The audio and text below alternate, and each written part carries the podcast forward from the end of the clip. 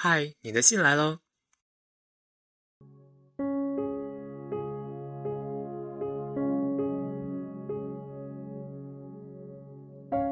我是宇宙间的尘埃，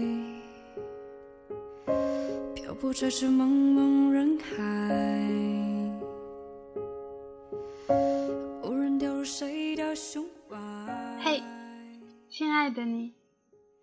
亲家。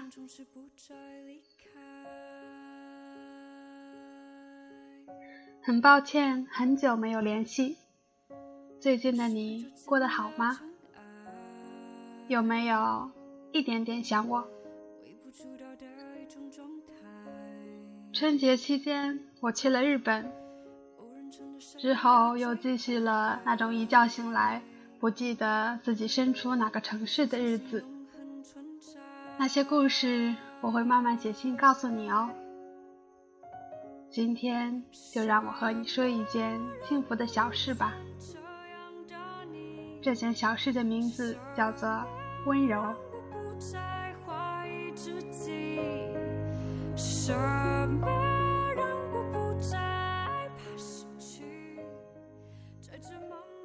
我最喜欢的日本，不是繁华开放的东京，不是古色古香的京都，不是美食之都大阪，而是一座名不见经传的小镇，叫做富士宫。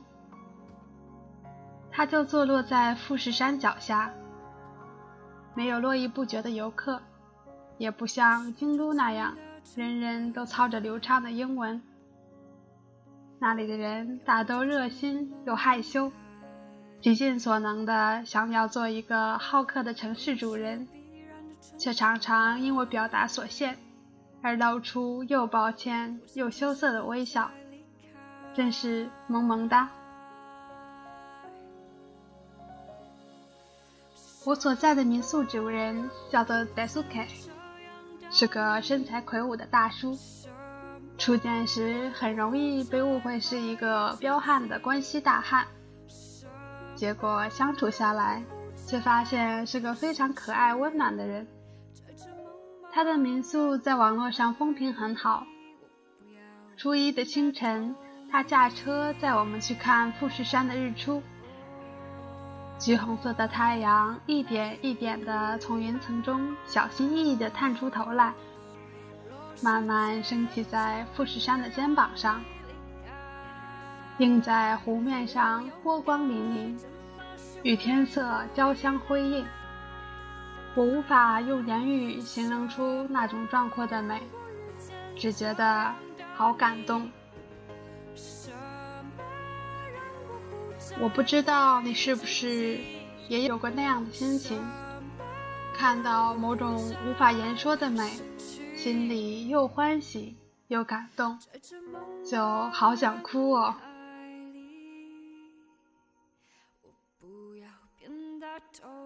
陈奕迅有一首歌叫《富士山下》，他说啊，谁能凭爱意要富士山私有？是啊，如此美好的富士山，爱意既生，又何必强求私有呢？就像这座小小温暖的城，他与我谈了两天的恋爱，就已经是一件非常非常幸福的事了。全要感谢命运的机缘巧合和眷顾。急行が止まるだけが鳥へとバカにしてたあなたが住むあの街へ向かってる富士有名的美食是铁板烧炒面， 城中有一家叫做 Chan 的面馆，服务生小哥有一双很清澈的眼睛，眉眼修长，笑起来明媚的就像漫画里走出来的男孩子。我在那里租了一辆单车，他为了迁就我的身高，蹲下身来，耐心地帮我解释规则，认真又温柔，真是让人忍不住心动呢。那个下午阳光明媚，城中如此安静，如此美好。如果说东京是座功利的城，京都是座慵懒的城，那么富士一定是座与世无争的城。在这里，我看不到东京大阪人那样匆忙紧张的神情，好像所有的人都不慌不忙。又有条不紊地过着自己的小生活，好像小小的总是流浪的我，就忽然被整个城市的温柔无私地包围着，整个城市的爱情都温暖到心里去了。那个下午，我才终于懂得了胡兰成的那句：“岁月静好，现世安稳。”整个心呐。幸福的，好像马上就要忧伤起来。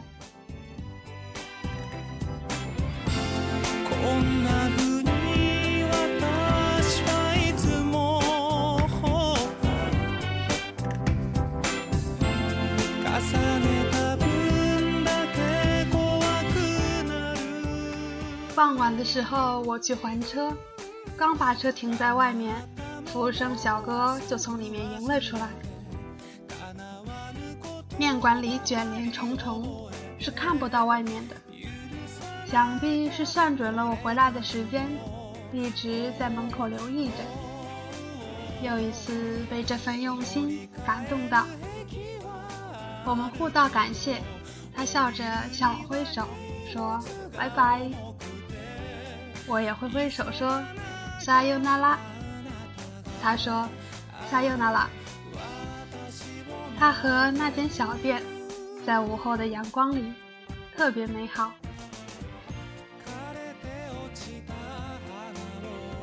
离开的那天早晨，在苏凯为我做了预制早餐，很精致，也很好吃。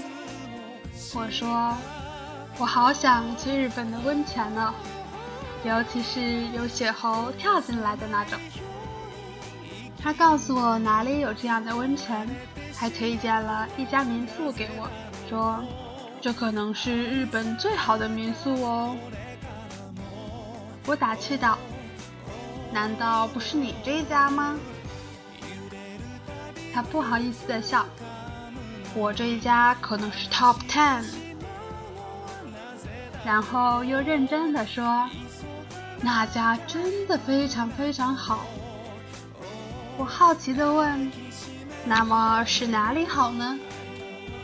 他又笑说：“嗯，主人很好。”我又笑了，说：“你也很好啊。”他忽然害羞起来，说：“但是我长得很可怕。”我忽然意识到，这个看似粗犷的大叔，其实也有一颗害羞。有些许自卑的心，于是我很认真的告诉他：“没有，你一点都不可怕，你很好啊。”他开心的像个孩子一样。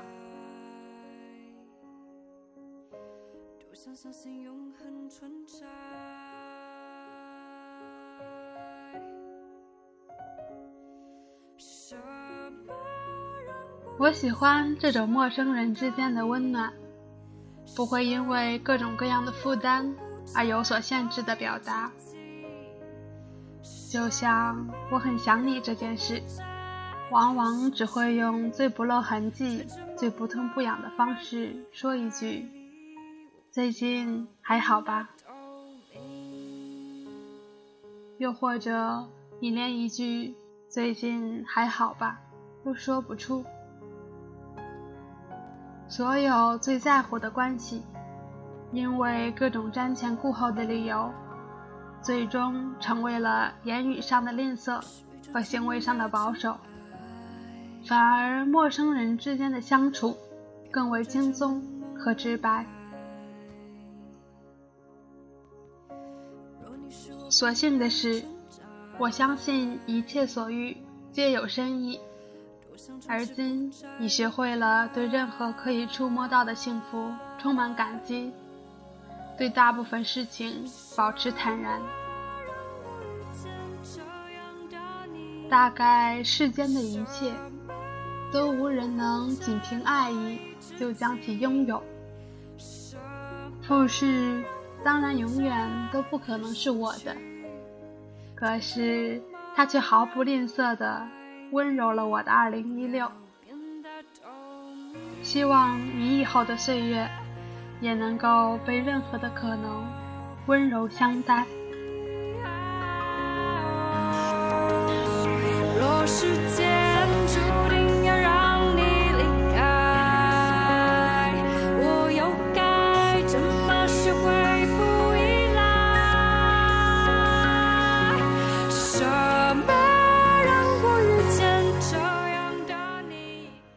想和你一起再去一次富士山，你说好不好？祝你快乐。你的小树。